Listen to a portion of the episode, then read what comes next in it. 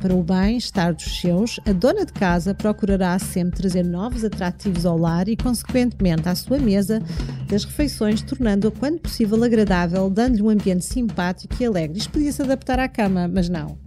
Só que não, não é, Marta? Só que não.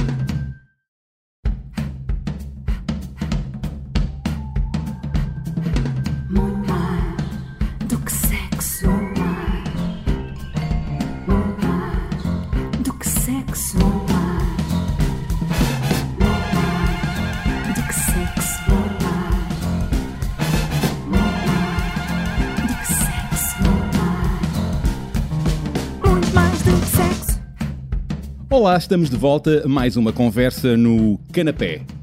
Não é? Aliás, esta conversa podia chamar-se assim: Conversas no canapé. No canapé. Parece-me bem. É, não é? Bom, hoje vamos falar de quê? Vamos falar da forma como a sociedade tanto nos limita a forma de viver e encarar a sexualidade. Isto mexe com todos nós. eh, são expectativas sexuais e, e de género. São os nossos pais, colegas, amigos, a sociedade, a televisão, ahm, os jornais, a igreja, as redes sociais, a pornografia. Tudo isso limita e enviesa a forma como ah, vivemos a nossa sexualidade. Basicamente estamos tramados porque estamos sempre a ser pressionados e sugerir. Há sempre uma sugestão de qualquer coisa que parece ser melhor do que eventualmente é a nossa verdade. É um facto. Não estamos à altura, estamos desviantes, muitos, a maioria de nós sente-se desviante muitas vezes Sim, nós, as pessoas têm em geral uma ideia daquilo que corresponde a uma certa normalidade. Esta ideia de normalidade é que se nós fizermos determinado tipo de coisas que são esperadas para nós de acordo com a nossa idade, com o nosso género, não é? Efetivamente, então estamos a cumprir bem e ninguém nos vai apontar nada, não é? cumprir bem já está logo tudo muito errado. é. E ainda vivemos no tempo do engatatão, não é? Do mulherengo e da vadia, não é? Da vadia, sim. Eh, O mesmo comportamento muda o olhar para ambos os géneros. Ainda hoje isso acontece. Hoje, se, se no tempo da minha avó isso acontecia, não é? Nem sei já qual era o tempo que se usava para, para as mulheres de, de libertinas, Pois. eh, enfim, eram sempre muito mal apelidadas, não é? As Aquelas vadias. mulheres, as vadias, no fundo, que tinham uma certa liberdade sexual, que eram assertivas na forma como elas queriam estar na sociedade, que queriam, gostavam de homens, gostavam de mulheres, gostavam de- do que quer que fosse e, e tinham essa liberdade e a maior parte da sociedade achava que isso não, não era correto, não é? E isso ainda hoje há um lastro, não é? Mulheres que vivem a sua sexualidade de forma livre, com muitos parceiros ou parceiras, com poucos, da maneira como querem, e afirmativa, não é? Em relação ao prazer, ainda é mal visto, mesmo que não seja dito. É, eu, às vezes faço esta referência que nós todos somos filhos e netos de alguém, não é? E significa que nesse enquadramento e no contexto que nós vivemos, no sítio onde nós eh, nascemos, no sítio onde vamos viver, no contexto da nossa família, da nossa sociedade, da nossa igreja, não é? Daquilo que é esperado, isso tudo faz-nos ter sempre uma ideia do que é que é o caminho certo e o caminho errado, não é? O caminho certo é aquilo que toda a gente eh, supostamente vai fazer, não é? O que é esperado para a mulher, o que é esperado para o homem. No ciclo da vida, é exatamente aqueles passos que são esperados, não é? A idade em que se deve casar, ou que deve ter filhos, por exemplo, ou é suposto ter um marido, não é? E, e- e, portanto, estamos sempre a ser pressionados por um conceito, como se esse conceito fosse o conceito certo, não é? Tu, tu própria sentiste isso como a maioria das mulheres, não todas, não é? Essa Claro, pressão. Sim, eu lembro-me perfeitamente, em miúda, se, se eu gostava de ter, estar mais à vontade, tipo perna aberta, em cima do sofá, aquilo era um comportamento considerado como um comportamento masculino, não é? Ou, ou eventualmente a vontade de ter eh, um namorado, ma- mais que um namorado, isso não era suposto. Era supo- No meu tempo ainda havia uma carga, isso tinha a ver com a minha família, não é? Ser uma família católica, a ideia de que a pessoa deve escolher um namorado e casar com esse namorado e, e até de preferência de virgem, não é? E, portanto, ah, eu faço parte desse grande grupo de portugueses e portuguesas que tinham isto como pressão e, e- e, portanto, no fundo, quando foges disto, não é? É quase como se estivesse por oposição a uma verdade santa que, que é melhor do que a outra, não é? Pois, a culpa, não é? É. O pecado. E A está ideia da- sempre em cima das mulheres. Estamos em 2021 e, as continua. mulheres sexualmente bem resolvidas, que sabem o que querem, e dos outros, das parceiras parceiros, ainda assustam, nomeadamente assustam os homens. Tens essa percepção ainda, Eu acho não que é? há aqui uma parte, às vezes uma mulher para ser afirmativa, às vezes tem que ser mais agressiva, Mais mais, mas- a- ma- mais assertiva e às vezes é comparada exatamente com a ideia de um comportamento masculino, ou seja, quando tu és mais assertiva, mais agressiva, ou dás um murro na mesa e dizes que queres mais isto ou aquilo, parece que estás a assumir como se fosse um comportamento masculino e não fosse feminino e, que, e as mulheres não pudessem ter um comportamento dessa maneira e que não fossem assertivas e não dissessem eu quero, eu não quero, não é? E portanto, nessa medida, quando se vê, se olha para uma mulher com um comportamento mais afirmativo, é muito comum alguém vir dizer, ah, parece masculino, não é? Mas também há outras coisas. As E mulheres. aos homens também é a mesma coisa, Pois. nesse sentido. Ou seja, um homem que não é agressivo ou que não tem um comportamento pão-pão queijo-queijo, de repente parece que é muito feminino, não é? Pois. Que é demasiado sentimental, parece uma mulher, Os não papéis é? de género, não é? Papéis género. Mas uma mulher muito afirmativa e muito feminina também é uma ameaça. É uma ameaça claro. para as outras mulheres, não é? Claro. Porque acham que pode eh, conquistar o homem, não é? E, e mesmo numa relação ainda assusta, não é? Uma mulher Sim, empoderada. mais uma é? vez, a, a mulher, a ideia de uma mulher é sempre uma mulher mais reservada, mais púdica, Recatada mais do lar, não é? a expressar-se sexualmente muito, de uma forma muito cândida, não é? Mais, e portanto, todos esses conceitos que a mulher, mesmo uma mulher que é uma mulher muito afirmativa sexualmente, também tem essas facetas todas, não é? Mas se calhar, como assustam eh, às vezes o outro ou outra, não é? Efetivamente, parece que eh, as pessoas só olham para as outras características que elas entendem como sendo, por exemplo, mais masculinas ou assim, o que é uma estupidez, não é? Eh, Mas, claro, nós somos educados num determinado contexto e temos mais ou, menos liberdade e nós somos muito o reflexo disso. A nível, por exemplo, de clínica, é muito comum eh, eu ir perguntar qual foi o enquadramento das pessoas quando estamos a falar de um- uma problemática qualquer sobre a sexualidade, em que um casal apareceu na consulta, ou uma mulher individualmente, ou um homem. E é muito interessante quando as pessoas começam a fazer referência ao seu contexto familiar e, e no sítio onde moravam, e os costumes e os hábitos, aquilo que era suposto e não é suposto, percebe-se depois muito facilmente porque é que aquela pessoa é tão contida na sua sexualidade ou, ou tem tanta dificuldade de se libertar, não é? Porquê? Porque supostamente fugiu de um padrão que supostamente era o padrão certo daquela comunidade onde a pessoa estava, não é? Pois não estamos à margem dos outros e do que nos incutiram na, na cabeça, e por mais que queiramos eh, despir-nos disso, largar essas- esses pesos, essas bagagens, não conseguimos totalmente. Sim, aquilo que se vezes. diz na família é muito comum. Eu, eu, eu, conto esta história e, portanto, posso contá-la aqui também, que é a história da, da pílula. Eu lembro quando a pílula saiu em 1960, Troca ao passo. eh, nos anos anos 60, 60, anos 60, a, a minha mãe, eh, que não usava a pílula, lembro-me durante a adolescência dela achar que a pílula fazia mal à saúde. Ela dizer que fazia mal à saúde, e efetivamente ela fazia mal à saúde na altura em que ela As pílulas não, eh, tinham outra composição do que têm agora. Sim, não claro. é as pílulas atuais, que entretanto foram modernizadas, mas na altura tinham um certo impacto, os efeitos secundários eram grandes. Mas era ma- mais a ideia de uma contracepção hormonal falsa, que era aí que ela falava muito sobre isso. E eu lembro-me de ser influenciada de tal forma por estas palavras da minha mãe, e que não eram muito comuns, era, bastou duas ou três vezes, mas da forma como foi dito, não é? Foi o suficiente para quando eu comecei a tomar a, a pílula, eu sentia que aquilo fazia mal. Fazia mal, não porque fisicamente de facto fazia mal, porque eu achava que estava a fazer uma coisa por oposição àquilo que eventualmente tinha sido transmitido em termos familiares. É? Assimilaste. Assimilei. E assim como eh, eh, se assimila isso da pílula, assimila-se De muita tudo, outra coisa. de tudo. E as questões de- de- de- dos parceiros, das parceiras, da orientação sexual, as questões relacionadas com aquilo que é suposto fazer, aguentar, não é? Aquela ideia que a mulher tem que aguentar, vá lá, e ele se calhar não fez por mal, e a- assumir quase aí nesses, nesses padrões, que é quase a, a mulher tem que ter muita paciência para os parceiros, porque eles não sabem expressar, Nós não e a mulher aguenta ultrapassamos, tudo. não ultrapassamos isso. O que é que prevalece? O que, é que, que preconceitos são mais difíceis de largar e que ainda são muito presentes? E tu sentes isso no consultório? Eu sinto, e é por isso que, que digo também muitas vezes que, que às vezes vejo miúdos jovens com 20 anos e menos do que isso e que parecem minha avó. Então, com- a dizer o quê? Nas relações, por exemplo, nomeadamente a questão do prazer, que é uma coisa que me inquieta profundamente, é as pessoas aceitarem não terem prazer e acharem que isso é normal, por exemplo, não é? Eh, Elas, no caso elas. Sim, elas, ou seja, elas estão numa relação, não têm prazer. Olá, Jackie. Olá, por aqui. Jackie veio-nos dizer olá. Isto é um clássico. Jackie, Jackie, agora vai pronto, agora vai dar uma cambalhota.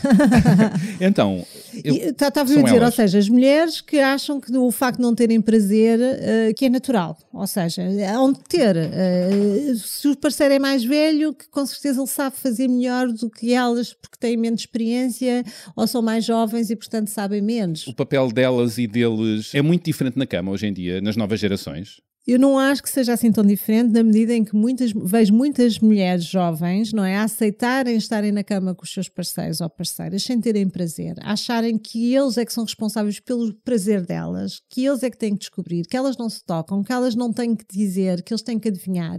E portanto isto é um conceito muito antigo para mim. Ou seja, se tu, se tu não, não te sabes como é que é o teu corpo, se tu não, não descobriste o teu próprio prazer, estamos a falar de autoestimulação, masturbação, descobrir o que é que eu gosto, o que é que eu não gosto para poder partilhar com o meu parceiro ou parceira, eu não posso partir do princípio que de repente são eles ou elas, os nossos parceiros, que nos vão descobrir isso em nós. E, portanto, este conceito aqui ainda, ainda é do tempo da minha avó. Isto nem se falava, não é? Quer dizer, isso nem era argumento. A mulher masturbar-se, isso era logo uh, o pior que se possa imaginar. Isso é a questão não do prazer que, estranhamente, infelizmente, ainda é, é mal vivido. A mulher uh, assumir o, o prazer e até a autossatisfação. E os homens? Os homens têm, eternamente, são masturbam-se desde miúdos, não é? Eles são educados para, ser, para, para se masturbar. E, e, e, de certa maneira, bem, não é? Sim, sim, mas eu, é, é a história da assistência médica, não é? Os pediatras que dizem ah. para puxar o prepúcio para trás é um ensinamento este pequenino que os meninos podem, de facto, tocar nos seus pênis e que eles vão ter uma ereção e, e, eles descobrem muito cedo, de uma forma quase assistida, ou às vezes é a mãe que diz, puxa a pelzinha para trás. Mas é? aí, tudo certo. É tudo certo, só, só que infelizmente as meninas não têm essa essa, esse mesmo tratamento, Pronto. o que faz com que elas descubram as coisas muito mais tarde. Que eu é? ia, o que estava a querer perceber é qual é o peso, o preconceito pesado para nós, homens. O homem é, sempre foi a questão da ereção, não é? É suposto um homem estar pronto, sempre disponível. É um homem, um homem é um garanhão, tem sempre disponibilidade sexual. Se ele não tem, o que é que acontece do lado de lá? As pessoas pensam, ah, uh, se calhar hum. uh, vão perguntar a, a, sobre a orientação sexual, por um lado, vão questionar a estranheza de não ser um, um homem como os outros, mesmo Não é suficientemente não é, homem, pronto. Não é suficientemente ou sexualmente, ou não, ou não me deseja, ou eu não sou suficientemente atraente, mas existe este peso masculino sobre a sua ereção, sobre a sua disponibilidade sexual, sobre a sua voracidade sexual. E, voracidade, portanto, nós voracidade. temos que ser vorazes. Ou seja, quando um homem não tem este comportamento, estranha-se, não é? E mesmo relacionamentos até que são, que são até os ideais, as coisas vão com um determinado tempo, em que efetivamente não há essa voracidade, porque se calhar do outro lado também a pessoa nem queria, mas ao mesmo tempo parece estranho. Este homem não é igual à maior parte deles, ainda é, existe muito esta, esta constatação, não é? Interessa-me aqui os papéis de género na cama. Uh, independentemente de como são as pessoas na, na sociedade, uh, os papéis de género estarem tão uh, definidos e limitados do que é que um homem deve fazer, o que é que uma mulher deve fazer, isso não limita na cama. Claro. Ou seja, uma mulher em certo dia quer dominar, quer estar mais ativa, quer estar com uma atitude mais masculina. Why not? Não Sim, é? mas eu acho que isso, por um isso lado. pode ser muito interessante. E, e, e, será que é vivido? Eu acho que existe toda agora um, um, uma nova era, chamemos-lhe assim, feminina, que já assume isso na cama. É? Empoderamento, é? sim. Acho. Então isso... isso... isso. acontece, ou seja, temos sempre, eu acho que em tudo, nem é tanto ao terra, nem tanto ao mar, e portanto existem determinados contextos e mulheres jovens, uh, meia idade, mais velhas, em que têm um, continuam a ter exatamente o comportamento mais antigo, e isto tem muito a ver com os seus contextos, com a sua personalidade, a sua timidez, a sua reserva, não é? E depois existe todo um grande grupo de mulheres que quis se livrar, de alguma forma, de todo esse peso, não é? Da sociedade, da família, daquilo que é suposto, e deram um grito do Ipiranga e disseram: não, nós temos direito a tudo. Isso é, de isso forma é igual. Isso é bom. Mas, portanto, mas é predomina? Há mulheres que sim, e, e, nós conhecemos que há muitas mulheres que dominam e que falam abertamente sobre a sexualidade e que querem eu posso, querem mando, e eu sou eu que escolho, não, é, não sou escolhida, sou eu que vou atrás, sou eu que faço quando quero, não é? E isso pode ser bem excitante para os parceiros e parceiras, não é? Sim, mas mais do que ser excitante para eles é, é, é um bocado a mudança de paradigma. paradigma. Ou seja, eu também sou, eu também posso ir, eu não tenho que ter um comportamento passivo, eu também posso desejar, posso querer, posso dizer que faz-me assim, que assim. No outro dia alguém numa consulta dizia, tu não tens muito talento para isto, dizia ela para ele, para o marido. E, disse, disse isso à tua disse, frente? Era numa consulta, é normal, estas coisas dizem-se, oh, não é? Olha lá, mas tu, é muito tu, interessante. Tu, desculpa lá dizer-te, mas tu não és assim muito talentoso para a coisa. Não, mas o mais engraçado disto é que eh, esta coisa do talento veio à conversa várias vezes, mas para ele foi interessante, foi assim uma mudança de paradigma para ele, ou seja, ele tinha-se como alguém que fazia de forma, não sei se a palavra talento estava associada, mas que cumpria bem determinada ação uh, sexualmente. Tinha ereção e, e ejaculava. Não, mas no estímulo que ele fazia, achava que ele fazia aquilo de forma correta e que a parceira eventualmente tinha uh, esse prazer. E, e, e, naquela altura, no contexto terapêutico, em que ela lhe diz: Não, isso tu aí não és muito talentoso, foi de repente uma chamada de atenção para: Ok, eu não faço tudo bem, eu tenho que descobrir como é que eu dou prazer a esta mulher. E, e seja porque deixou de dar prazer porque fazia e já não faz sentido a forma como fazia anteriormente, seja porque efetivamente nunca fez bem. E é engraçado Mas isto, é, não é? é- é interessante também ele ter essa uh, humildade e vontade de, de sim, então digam-me como é que Sim. deve ser feito, porque eu quero dar prazer à minha Pronto, mulher. mas Isso é, isso caso- é ótimo. No caso deste casal é engraçado, porque ele tem essa atitude, ensina-me e, e vamos lá chegar a, a esse ponto, não é? Outros homens, se calhar, poderiam ficar ofendidos e dizer, mas não sei como, não sei, mas porque estás a dizer? Como assim? E, e- e se Como calhar... uma facada no ego Ou e seja, fecharem-se, não é? E o problema é isso, muitas vezes na cama as pessoas estão tão eh, a olhar para o seu umbigo que se esquecem que. que para é os um seus jogo, genitais. Não é? E para os seus genitais, efetivamente, que se esquecem que isto é um jogo de prazer, de, de compreender, de perceber o que é que o outro precisa, de ir ao encontro, cada um tem que comunicar isto intimamente. E aí não interessa se somos homens, se somos mulheres, se somos eh, duas, dois homens ou duas mulheres, António Variações, dar e receber, dar e receber. não é? É o que está a dar. É o que está a dar, é o que está sempre, é o que deve, deve sempre Deve estar a dar, na cama, não é? E fora dela, seja, é- Mas pronto, mas nós trazemos de facto muitas influências, não só da, da, da nossa família, do nosso contexto, como eu disse há pouco, mas também até das nossas experiências passadas. Tu estás numa relação com alguém que é possessivo, que quer sempre as coisas à sua maneira, que é ele sempre ou ela sempre que tem iniciativa, não sei o quê. Quando tu acabas essa relação, tu vais cheio de vícios, entre aspas, não quero chamar vícios dessa forma, mas, mas vais cheia de defesas e vais encolhido ou encolhida para a nova relação. Porquê? Porque aquela foi muito forte, obrigou-te de repente a estar num registro que não era tranquilo e tu muitas vezes reportas isso para a relação anterior e depois tens que reaprender outra vez a estar com serenidade numa relação, sem ser a fazer coisas porque o outro mandava fazer ou porque tu achavas que tinhas que fazer em Relação- prol do outro, não é? relação tóxica, não é? É, Era isso. é? Bom, quanto aos papéis de género, dentro e fora da cama, eh, queria trazer aqui a Irina Rosa, eh, de 38 anos, eh, doutoranda em Ciências da Comunicação, que aqui fala da forma eh, limitadora que os papéis de género podem ter no casal, na intimidade e fora dela. Vamos ouvir a Irina. Olá, eu sou a Irina Rosa, tenho 38 anos, sou doutoranda em Ciências da Comunicação. A cultura sexual está aculturada. Porque é que realmente há um espaço em que um é ativo e em que um é passivo? Ou porque é que está pressuposto que é a mulher que tem que dar eh, prazer ao homem? Ou aquilo que nós estamos a fazer dar-nos realmente prazer? Ou a cultura sexual está feita, pensada por quem tem prazer? Porque não, não podemos ignorar, e como eu dizia já, nos anos 60, qual é que era o, o papel da mulher? A mulher não sentia prazer. A mulher nunca foi colocada a não ser agora que começa a ser discutido, como centro de prazer. E como centro de prazer sozinha. A mulher nunca é ensinada a ser tratada, primeiro com ela mesma, a descobrir o prazer do seu corpo sozinha. Para que, quando então está em relação, ela não está ali para dar prazer a alguém. É, quando temos uma relação sexual e na cama, é para ser prazeroso para os dois, não é? E portanto isto aprende-se e todos os parceiros não são iguais e nós também não somos pessoas iguais ao longo de toda a vida, mas se nós não descobrimos primeiro a nós e vemos, por exemplo, ah, como a masturbação e a medição do pênis, no caso dos homens, é tema de discussão intensiva na juventude e na- na- com as mulheres, ou neste caso as raparigas, é um tema que nem sequer se aborda ou que se diz que não se faz, mesmo fazendo, não é? Portanto, como é que nós vamos agora dizer que chegamos quase aos 40 anos e que não levamos isto tudo para a cama? Ah, A única forma de não levarmos é termos trabalhado e termos refletido sobre isso. Os papéis de género na cama são negociados como em qualquer outro espaço e são negociados tendo em conta as características da nossa personalidade e do nosso interlocutor. Portanto, se eu tiver uma relação com alguém que é o macho latino, não é? Como nós o conhecemos e que em Portugal é uma. Provavelmente, hum, arrisco-me a dizer que não será uma pessoa receptiva a partilhar o espaço e até do ponto de vista de pôr em causa a sua performance, portanto a pressão sobre a sua performance e de considerar que me está a dar prazer, o que põe também uma pressão adicional ah, no homem, que isto, isto é uma relação totalmente desequilibrada, não é? O macho latino que é pressuposto dar prazer, a mulher que ao mesmo tempo é, é considerada a fonte do prazer de outra e isto acaba por ficar tudo desequilibrado porque no fundo alguém está a fazer algo para alguém que acha que é expectável e depois no final se calhar aquilo tudo somado acabou por não dar em nada, não é? E, e aquela expressão muito portuguesa, bem, mais valia estar quieto.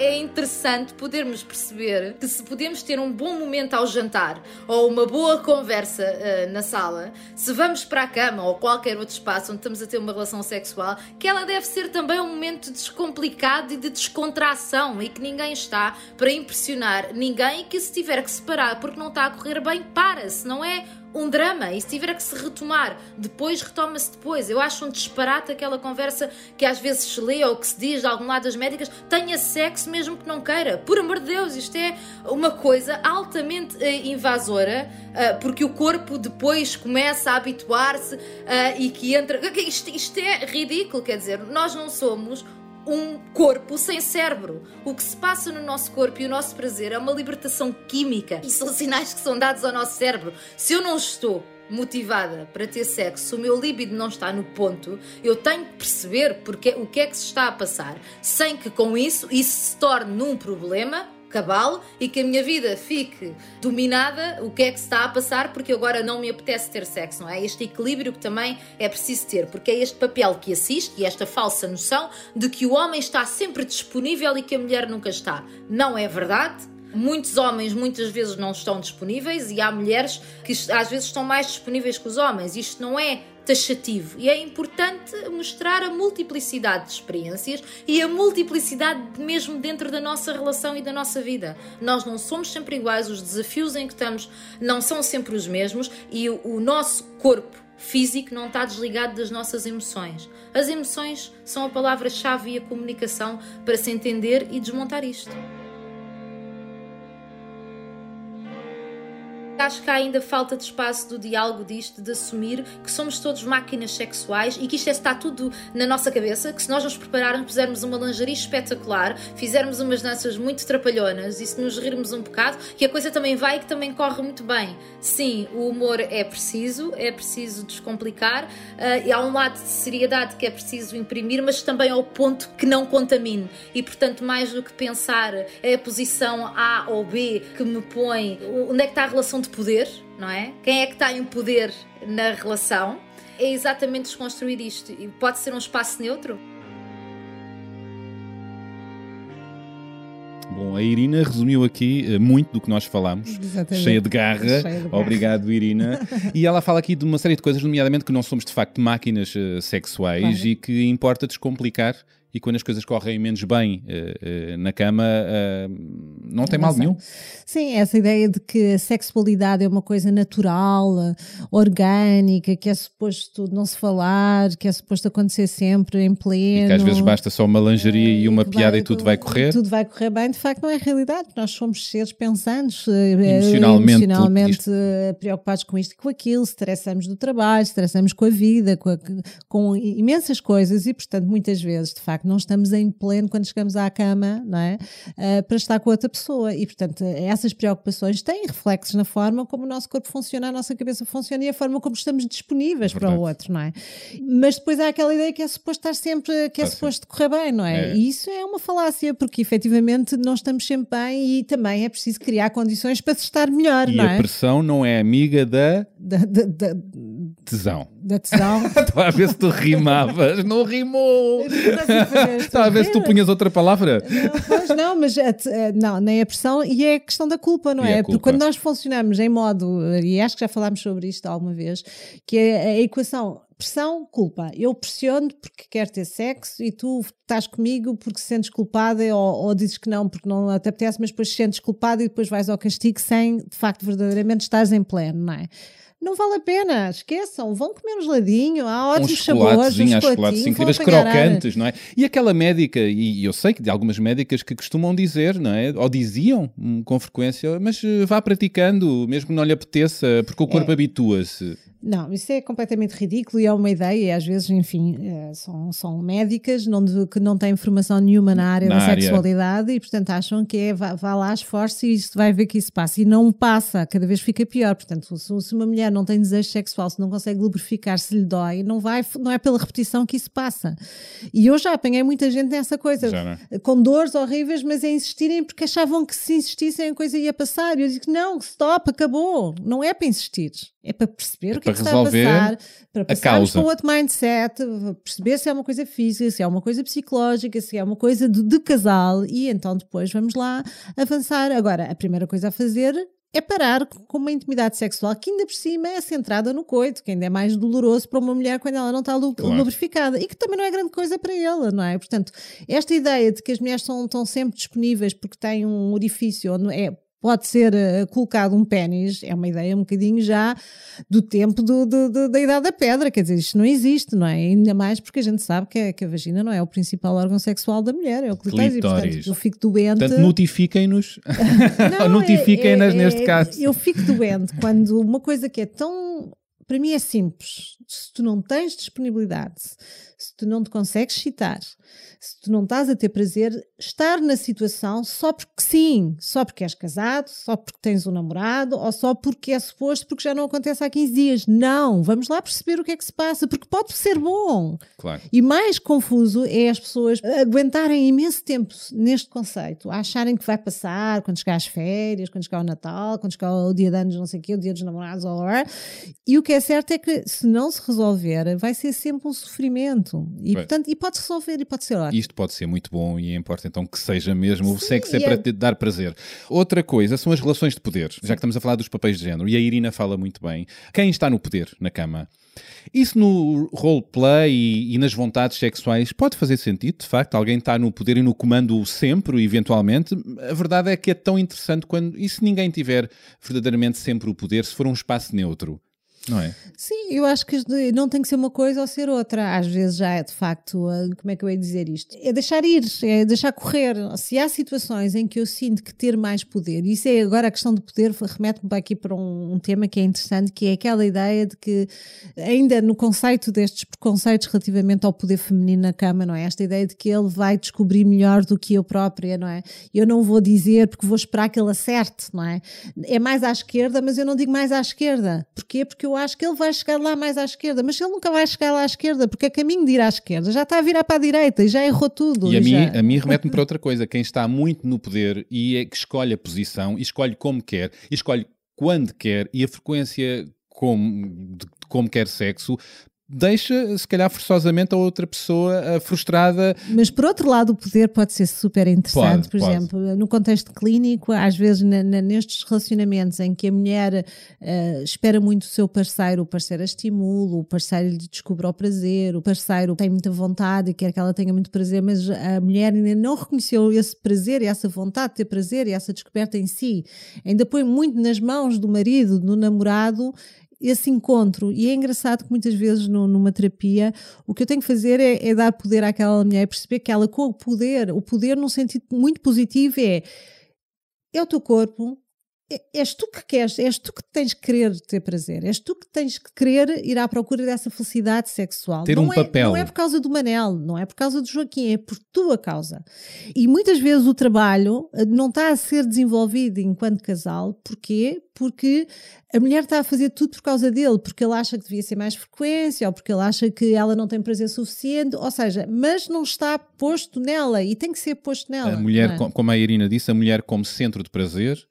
Sim. Assim como o homem, portanto, ambos procurarem satisfazer a outra pessoa e terem ambos, serem ambos centro de prazer. Sim, sim, mas nesta ótica é tipo, ok, nós vamos, um casal que se apresenta a fazer terapia porque quer melhorar o sexo, mas há aqui uma, um passo antes, é tu sabes como é que queres ter prazer, tu conheces o teu corpo, tu já te masturbaste, tu já te observaste. Sabes como queres ser tocado. eh, que tu, tu já- tu sabes a linguagem do teu corpo, tu consegues comunicar. Vamos lá também às coisas, back to the bases, não é? Quase, para descobrir isso e então depois o teu corpo é possível de ser partilhado a dois, não é? Primeiro tu e depois nós. É sempre a mesma Isso questão, é, não é? é muito interessante, é é? verdade. Porque se tu achas que o nós resolve todos os teus vazios, tudo aquilo que tu ainda não quiseste descobrir, todas as tuas vergonhas, todos os pudores, não é?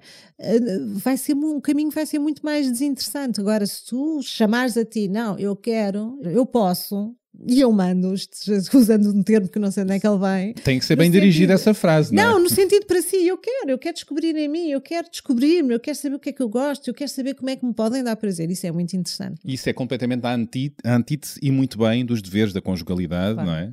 Sim, E em que é suposto, eu fico sempre doente que quando a história do eu amo-te muito e estou ali numa posição que eu acho que depois acaba por ser um de, de entrega sem vontade. É o que eu digo, é o consentimento sem vontade Sim, nenhuma, não é? e- É sexo com consentimento, mas sem vontade, e portanto é vontade, para o que é mau sexo. É, é para cumprir. E, e os dois sentem, e, e há o erro imenso. Isto é um dos grandes também preconceitos: é que a mulher acha, pelo facto do homem a penetrar e ter um orgasmo, que ele está a ter um sexo bestial.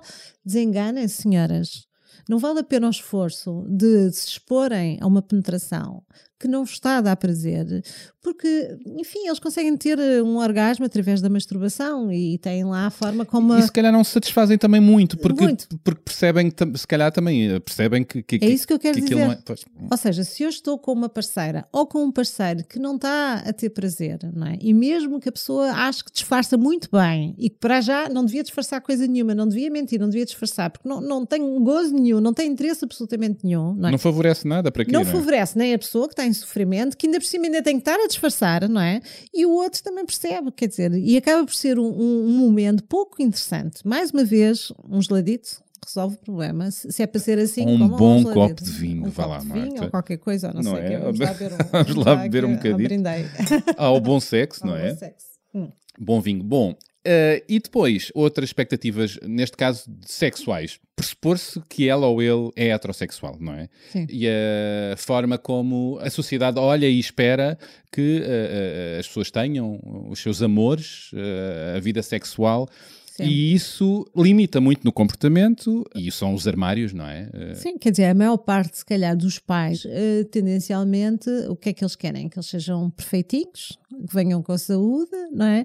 E que respondam aos patrões de toda a gente para serem normais, pelo menos. Que- que- podem querer que sejam excepcionais, mas pelo menos normais já é uma grande alegria para os pais que cumpram dentro daquilo que eles acham que é a normalidade. palavra normal, não é? É a palavra que vale o que associa-se- vale, é? Associa-se a essa palavra, e tu dizes muito bem, está sempre muito errada Hã? no- do ponto de vista da sexualidade, então do- da questão da orientação sexual. Sim, e portanto Ainda parte do mais- princípio, não é? Que todos os meninos e meninas que vêm a este mundo, não é? São já são todos meninos e meninas, não é? Pois, E são depois cisgênero, não é? E depois, para além disso, que vão gostar de pessoas do sexo oposto. Isso não é verdade. A gente sabe que isso não é verdade, não é? E, podem ser bissexuais, podem ser homossexuais. Mas também não é uma, uma escolha, não é uma coisa. é uma escolha, é uma orientação. decidi- eu decidi, hoje decidi que quero ser homossexual, porque é giro, porque é moda. Que eu ouço muita, já ouvi isto várias vezes. Ah, é, porque é tipo, quer ser fashion, quer ser. uh, Ah, isto agora está na moda. Está na moda, não é? É que um absurdo. agora é tudo, não é? É como as, e pronto. São dois mundos que muito baralham. Uma coisa é, é se as pessoas quiserem experimentar coisas. Isso é uma história, não é? Seja orgia, seja experimentar uh, uh, Ménage à trois, ménage à trois ou, chicote, ou, ou- ou ou ter whatever. sexo com pessoas do, do, do- do mesmo género, do mesmo sexo, porque sim, porque lhes apeteceu. Outra coisa é a orientação sexual e isso não é uma escolha. Isso uh, acontece. E, e- e- e quanto à pressão uh, uh, e a- Dizer dos papéis de género e da orientação sexual, tenho aqui este livro, O Fim do Armário, do Bruno Bimbi. Uh, isto remete-nos até para, para máquinas que se vendem para aí. Que disparate. Não devia ter dito isto. Uh, e, e o Bruno Bimbi é um jornalista, escritor e ativista LGBT argentino. Este livro é bastante interessante. Já o, li, uh, não por completo, mas estive a ler uma série de capítulos. E há aqui uma parte que eu queria trazer aqui ao assunto, que é a forma como a sociedade espera de ti, não só os pais Sim, sim. e a forma como isto te limita. Então, aqui, esta situação é o, o Bruno está num curso de português, eh, ele é argentino, não é? E está o professor a ensinar os alunos a falar em português. E estamos a falar do masculino e do feminino, não é? De- Sim. E aqui há a questão do tens namorado ou tens namorada. E a correção do professor, Sim. porque é para corrigir, não é? Ok. Eu vou ler só esta parte. O professor, sem deixar de rir, insistiu. Olha só, Daniel, presta atenção. Você tem namorada? E ele respondeu: Sim, eu tenho namorado. Daniel continuava sem entender qual era o problema. Também pensou que devia ter errado na fonética de alguma palavra. Mas qual? Não era um coming out? Simplesmente tinha respondido com naturalidade, sem pensar, porque o uso de um idioma estrangeiro ao qual ainda não estava habituado lhe fizera baixar a guarda que o armário lhe teria imposto ante a mesma pergunta na sua língua materna. Tinha-se esquecido de mentir. Todos voltaram a rir e o professor, o professor insistiu. Daniel, você está a falar errado. Escuta-me bem. Você tem namorada? A ênfase na última sílaba fez com que Daniel, por fim, entendesse. Ah, sim, eu tenho namorada, respondeu em portunhol, uh, sem convicção e um pouco envergonhado. Muito bem! exclamou o professor e, dirigindo-se a uma das raparigas, perguntou: E você, Aldana, tem namorado ou namorada? Todos riram de novo. Não.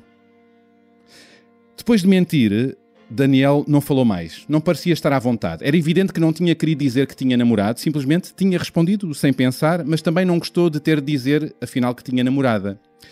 Quando o professor me perguntou a mim, tive de responder a verdade. Estou sozinho. Mas fiquei com vontade de mentir e dizer que tinha namorado, como o Daniel. A coisa ficou a flutuar no ar e depois, a sós, perguntei-lhe: O seu namorado é bonito?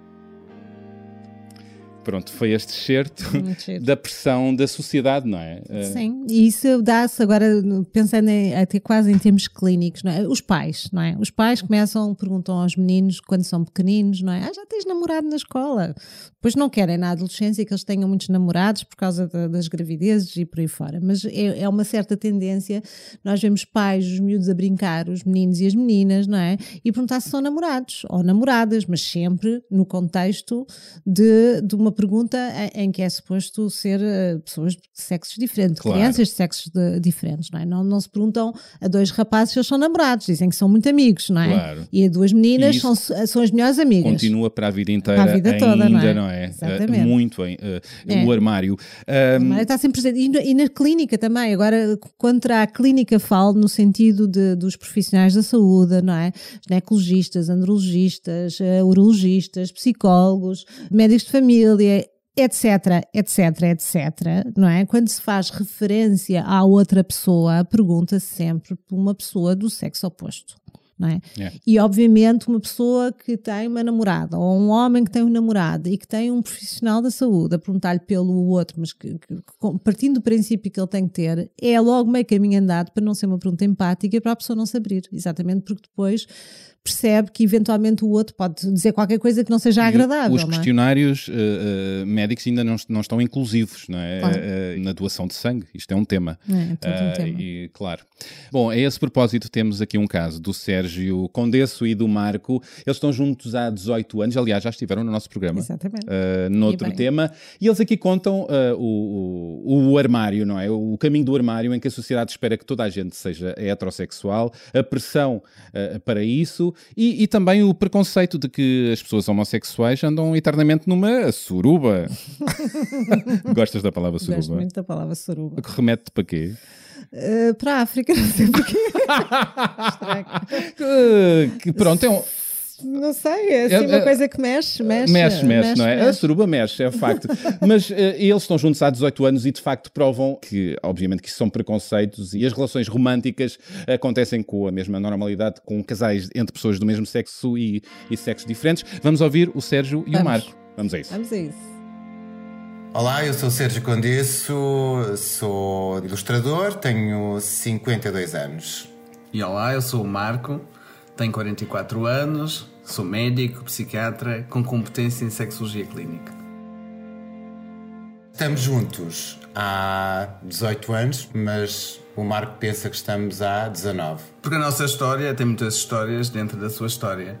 Nós já fomos casados com mulheres, o que eu gosto de dizer desta maneira porque parece dois homens que vivem juntos e que foram casados com mulheres como se tivessem um harém e de repente apaixonaram-se e davam uma história de Bollywood, uh, estilo romântico. Sim, fomos casados previamente com mulheres e de facto a vida não é fragmentada e é feita de várias peças e de facto éramos casados com mulheres anteriormente e a nossa relação já conta com estes anos todos de, de evolução. Eu tenho um filho com 23 anos, eu desse primeiro filhos. casamento, exatamente. Eu não. E a propósito do que ele está a dizer, eu acho que não, não faz muita diferença ter estado casado com uma mulher ou ter estado casado com ele porque ainda por cima agora, durante a pandemia, sentimos muito esta coisa de viver com a, com a outra pessoa, não é? Que independentemente do género, ah, é sempre a outra pessoa que anda aqui por casa e essas coisas quando nós experimentamos, é engraçado que as questões de género, as questões de orientação sexual passam um bocadinho para trás porque depois o importante mesmo é o que tu conheces da pessoa. E... Assim como eu fervo com as pessoas dizerem relações homossexuais, casamentos homossexuais, casamento gay. Isso não existe. A orientação sexual é que define, ou a definição da orientação sexual. E lamento, eu gosto muito da versão de testemunho, mas eu também tenho competência técnica e às vezes também é difícil para mim usar uma linguagem uh, menos técnica. Embora trabalhe nessa área também da literacia e usar uma linguagem compreensível para as pessoas em geral. E nesse sentido, efetivamente, não existe o casamento gay, existe, existe o casamento, e quando muito se pode chamar casamento entre pessoas do mesmo sexo. Porque esse casamento, essa união entre duas pessoas, independente do sexo e do género, como o Sérgio disse, não nos diz sobre a orientação sexual das pessoas. Mas as pessoas ficam sempre muito admiradas também quando nós dizemos que estamos juntos há 18 anos. E às vezes não dizem exatamente, mas por trás está sempre esta coisa de dois homens juntos há tantos anos, não é? O, que, qual, é, qual é o vosso segredo? E eu acho que passamos as dificuldades de todas as pessoas que muitas vezes não têm a mesma visibilidade que um casal heterossexual. Hum, se calhar eh, os dois juntos soubemos ao longo destes anos contornar essas dificuldades. Umas contornamos, outras não nos importamos muito, muito com elas. Centramos muito na nossa relação, mas de facto é difícil, hum, eu acho que para para dois homens como para duas mulheres, ou seja, para relações que não têm a visibilidade uh, que tem uma relação heterossexual, muitas vezes manter a relação, porque coisas simples como o apoio da família, as pessoas se preocuparem, se, se alguém, se alguém está chateado na relação, comenta com alguém da família, as pessoas muitas vezes mobilizam-se, uh, essas coisas não acontecem muitas das vezes, a família não participa ou então demora anos a participar não é? Eu às vezes fico a pensar, caramba, se eu me zangar com o Marco, a primeira pessoa que não, que eu não me lembro assim ligar logo à minha sogra, não é? Porque eu acho que faz parte do pacote, não é? Não estás confortável a 100% com isto, não... E às vezes o centrado na relação pode ser um problema, não? Porque nós, cada pessoa individualmente tem as suas questões e eu digo que as relações são crescimento pessoal também. E às vezes é mais fácil pôr no outro ou ver no outro as coisas que. as nossas próprias questões, e às vezes isso pode ser um dos pontos de tensão. E com o tempo aprender a distinguir o que é que é meu, o que é que é do outro, o que é que é dos dois. E esse processo não é inato, não é espontâneo. Digamos aí sim, relações ditas de não hetero, ditas não heterossexuais, por exemplo, têm mais zonas de, de trauma e de conflito de, de autoafirmação, de orientação sexual, da experiência sexual e de construção de, de relações a dois. Bom, este testemunho é, é muito interessante porque uh, traduz aqui uma série de, de questões, um, nomeadamente o desamparo que estes casais de homens ou de mulheres podem sentir, nomeadamente na família. As, as, famílias não estão por perto em certas situações. Ou seja, a, a, velocidade que eles, eh, no fundo, fizeram o caminho deles, não é? Eles ambos foram casados, não é? Eh, ambos deixaram de ser casados com as suas parceiras. Um é? deles teve um, um filho. Deles teve um filho, não é? Com quem tem uma excelente relação. É? e depois houve todo esse caminho. Portanto, não esquecer que a relação já tem 18 anos, não é a relação de agora. E, portanto, naquela altura foi todo esse caminho individual deles, não é? De sair de uma relação heterossexual para uma relação entre dois homens e, e, e, a velocidade com que eles fizeram essa, vou chamar transição, não é a palavra certa, mas pronto, essa, é, é, esse, esse encontro é diferente do encontro que os pais e os sogros terão, não é? Ou seja, dos pais e sogros Olá, eh, nas relações anteriores, não é? E depois desta nova combinação entre o Marco e o Sérgio e, e aquilo que são as expectativas também. Portanto, os caminhos, as nossas velocidades, quando nós temos um parceiro ou uma parceira, e neste caso um parceiro, entre dois parceiros, a velocidade dos pais de cada um dos elementos é muito diferente daquela que, que nós temos. É? Bolas, é? e estamos a falar de uma relação de 18 é? anos. É. Também há um, uma questão eh, importante e interessante que é o trauma, a zona de trauma. São sempre histórias mais ou menos sofridas por causa da homofobia que, sim, que, sim. que está muito presente ainda na sociedade e esses fantasmas, esses traumas ainda estão presentes nestes casais e sentem-se. É porque, quer dizer, é, é, a vida é todo um processo, não é? Imaginemos que as pessoas têm os seus traumas, uma pessoa que não tem uma questão que tenha a ver com a sua orientação, que supostamente tem uma orientação mais normativa, não é? Gosta de alguém do sexo oposto e, e mesmo essa pessoa tem todos os seus traumas, dos seus próprios preconceitos familiares familiares relativamente àquilo uh, que já é, uh, enfim, uh, o, que é que esperado pelas famílias e pela sociedade. Imagine-se então numa situação em que as pessoas gostam de pessoas do mesmo sexo e que não só têm que enfrentar esses mesmos conceitos, não é? E esses tabus, mas também depois a forma como eles também interiorizaram tudo isso e a forma como eles querem ultrapassar tudo isso, não é? É muito interessante e é um trabalho permanente, não é? A pessoa até se conseguir pacificar na relação com o outro e mesmo pacificar com o seu grupo de amigos, família, não é? Às vezes a família continua a estar contra, não é?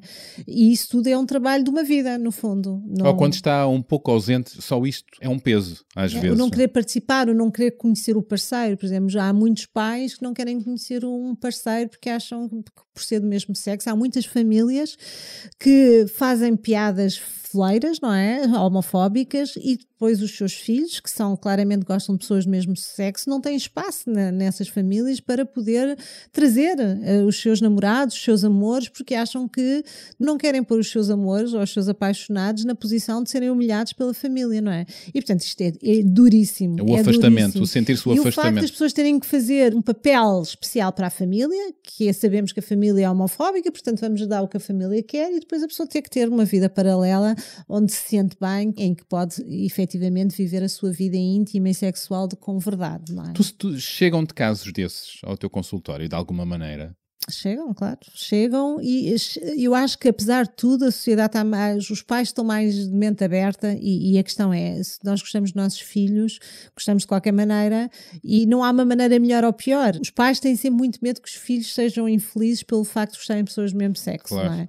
E... E, portanto, e às vezes tentam achar que aquilo é uma coisa passageira ou não levares a sério, Temos... achar que é uma coisa que, que vai passar, não é? Temos aqui um caso feliz do Sérgio e do Marco e casais do mesmo sexo chegam ao consultório as preocupações uh, e os problemas são mais ou menos os mesmos? São, isso é que eu acho isso é piada, é, é, muito interessante. Quando entre um homem e uma mulher existe aquela ideia de que a mulher está sempre na cozinha e ela é que tem que fazer o jantar porque ela é que sabe, não é? Que isso é mais os tais papéis de género em que se atribui mesmo na, na, na cena conjugal a ideia de que eles, eles tratam do carro, não é? Ou das finanças e, e isto continua a acontecer e elas são as que tratam do, da, da vida doméstica. Tu, aliás, tinha, tens aí um livro de receitas. Tenho um livro aqui, não, é? não eu, este, este livro é um livro super uh, engraçado, uh, que é um livro que se chama A Mulher na Sala e na Cozinha. Credo, isso é de que ano? Isto não sei qual é o ano, mas, mas é, é de, no tempo do, do, do outro senhor. Da velha é? senhora, da exatamente. Velha senhora. E portanto é um livro que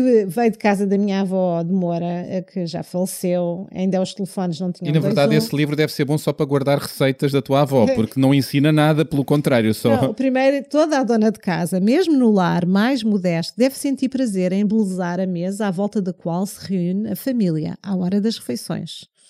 Não terá que atender só aos dias de festa, aos jantares de cerimónia ou às recepções de visitas. Para o bem-estar dos seus, a dona de casa procurará sempre trazer novos atrativos ao lar e, consequentemente, à sua mesa das refeições, tornando-a, quando possível, agradável, dando-lhe um ambiente simpático e alegre. Isto podia se adaptar à cama, mas não.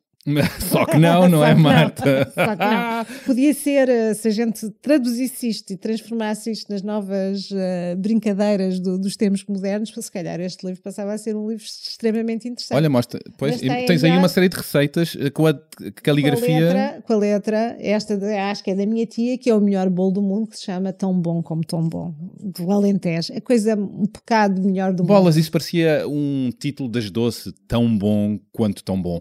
Olha, bom. eu eu, tenho aqui uma battle de texto, já agora, que é uh, do livro Do Corpo Outras Habitações, Identidades e Desejos Outros em Alguma Poesia Portuguesa, organização e apresentação da Ana Luísa Amaral e Marinela Freitas. Estão aqui uma série de poetas com poemas uh, eróticos. Eu estou aqui a escolher um poema da Manuela Amaral e que se chama Sexuadamente. Posso-me atirar a isso? Manda. Te manja. Vou-me mandar. O meu sexo está em tudo quando escrevo, quando fumo, quando bebo, quando vou no autocarro, no comboio ou no meu carro, no emprego, no café, no restaurante e até quando falo.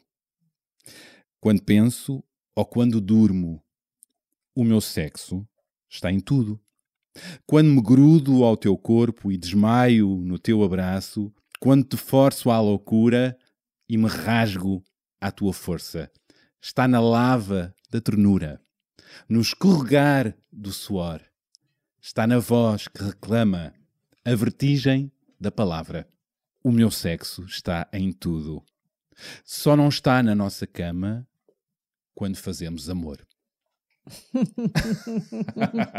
Estão aqui duas coisas. Uh, é muito interessante. Eh, este, este livro, aliás, nós acho que já o referenciámos no é? nosso site. Tem, vale muito, a pena. Do Corpo Outras Habitações. Tem, estão aqui poemas maravilhosos. Este fala de uma coisa muito interessante que é o sexo de facto está em tudo. A sexualidade está na nossa vida, em todas as nossas ações, não é? É, está sempre presente na, em tudo que fazemos, na forma como nós nos eh, sentimos de um género ou do outro, na forma como nós eh, comportamos. nos comportamos, sentimos, uh, das expectativas que têm sobre nós, não é? Daquilo que se espera, daquilo que nós esperamos do outro, enfim. Neste caso do Sérgio e do Marco, não é? O que é que um homem deve fazer e não deve fazer, como é que se deve vestir. Bom, não sei se o homem deve usar esta cor, paciência, estou com um azul, uh, um azul bem. croma, como o Rui uh, me disse aqui, um, um dos nossos realizadores mas eu sou cromo, portanto, às vezes uso um cromo. Não, mas a questão, eu acho que é importante pensar, no fundo, esta reflexão de hoje é muito à volta das questões dos preconceitos, não é?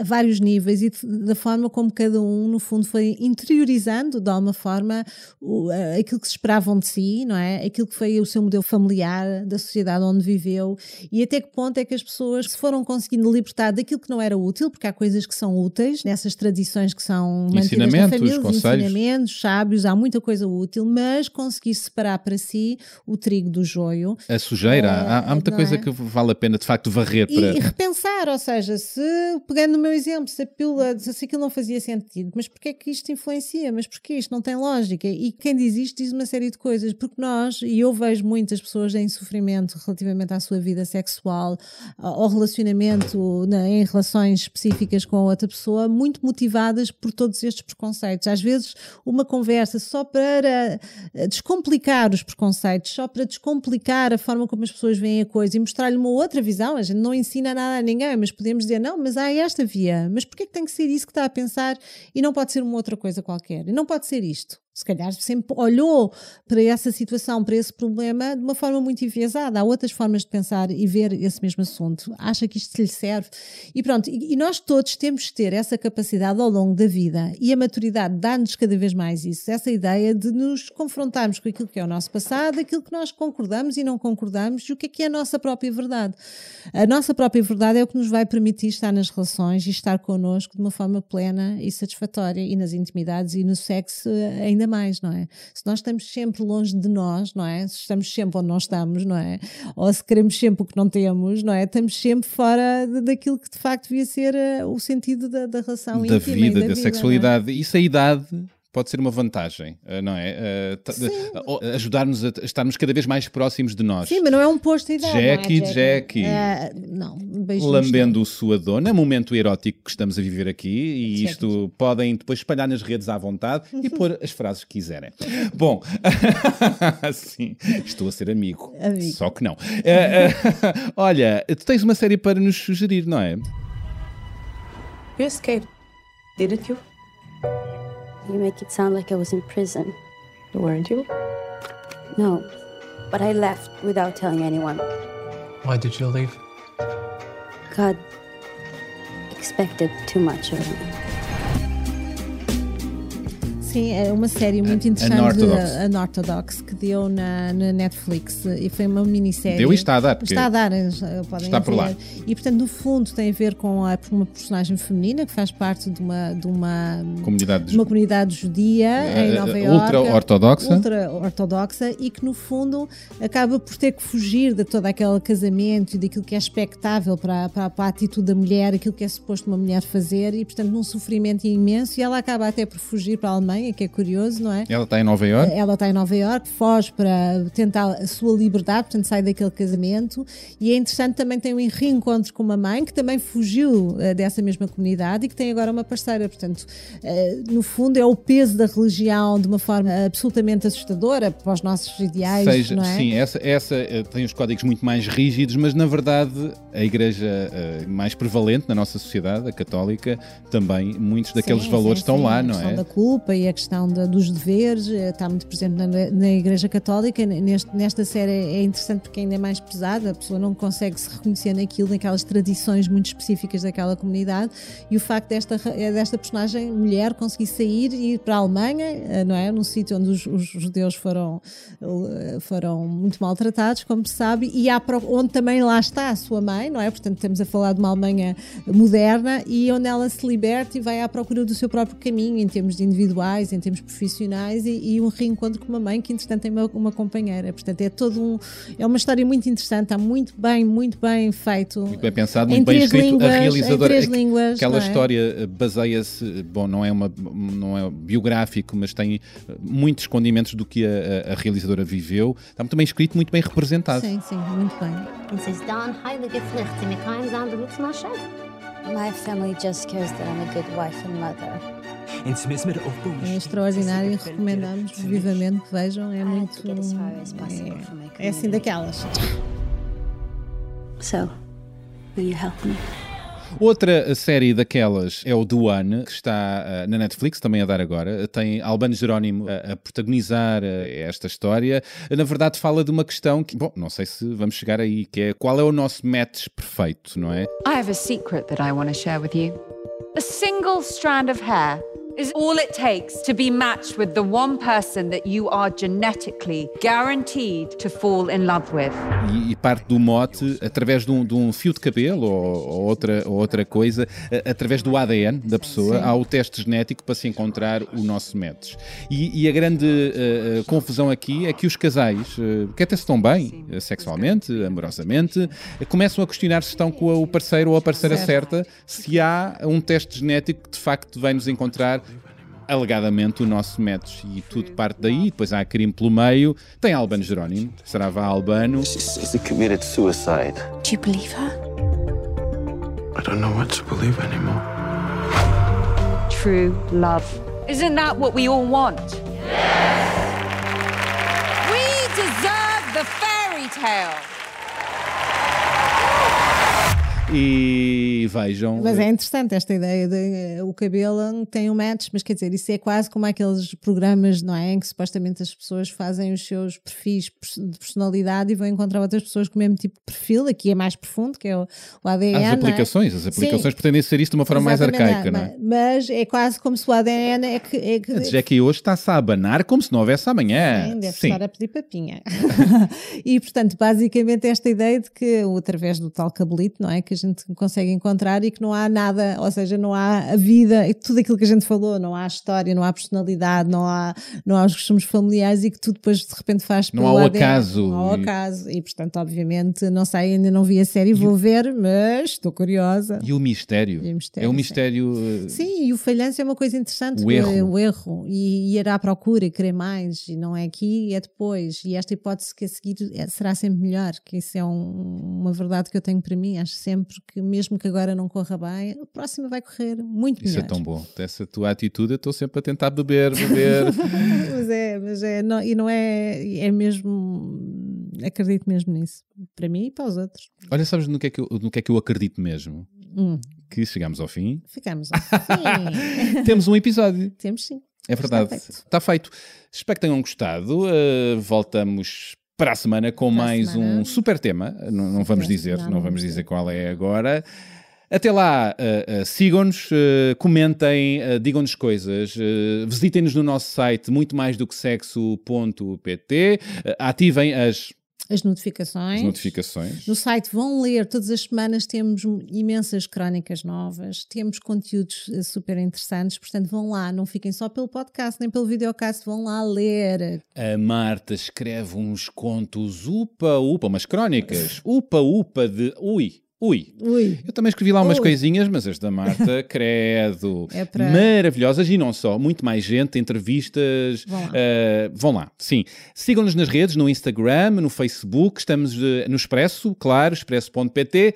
Contamos com vocês que nos digam coisas. Mail arroba muito mais do que sexo.pt. E das aplicações de podcast. Já, falaste? falei, Ah, já já falei, já encomendei, já pedi, já clamei, já desejei. E temos que agradecer.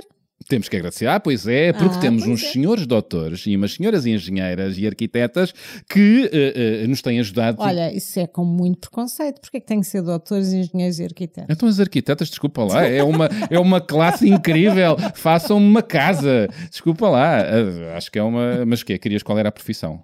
Não, não precisava. Não precisava de nada, mas, ó oh, Marta, deixa-me exprimir-me, Tá não é? Então, olha, queria agradecer aqui à malta eh, boa que nos tem acompanhado e são eles o, o Marco António, que é o imperador eh, do som, eh, e, e- e a sua a produtora 366 Ideias. Isto é muito difícil de dizer. Ele... Olá, Marco. Alô? Alô.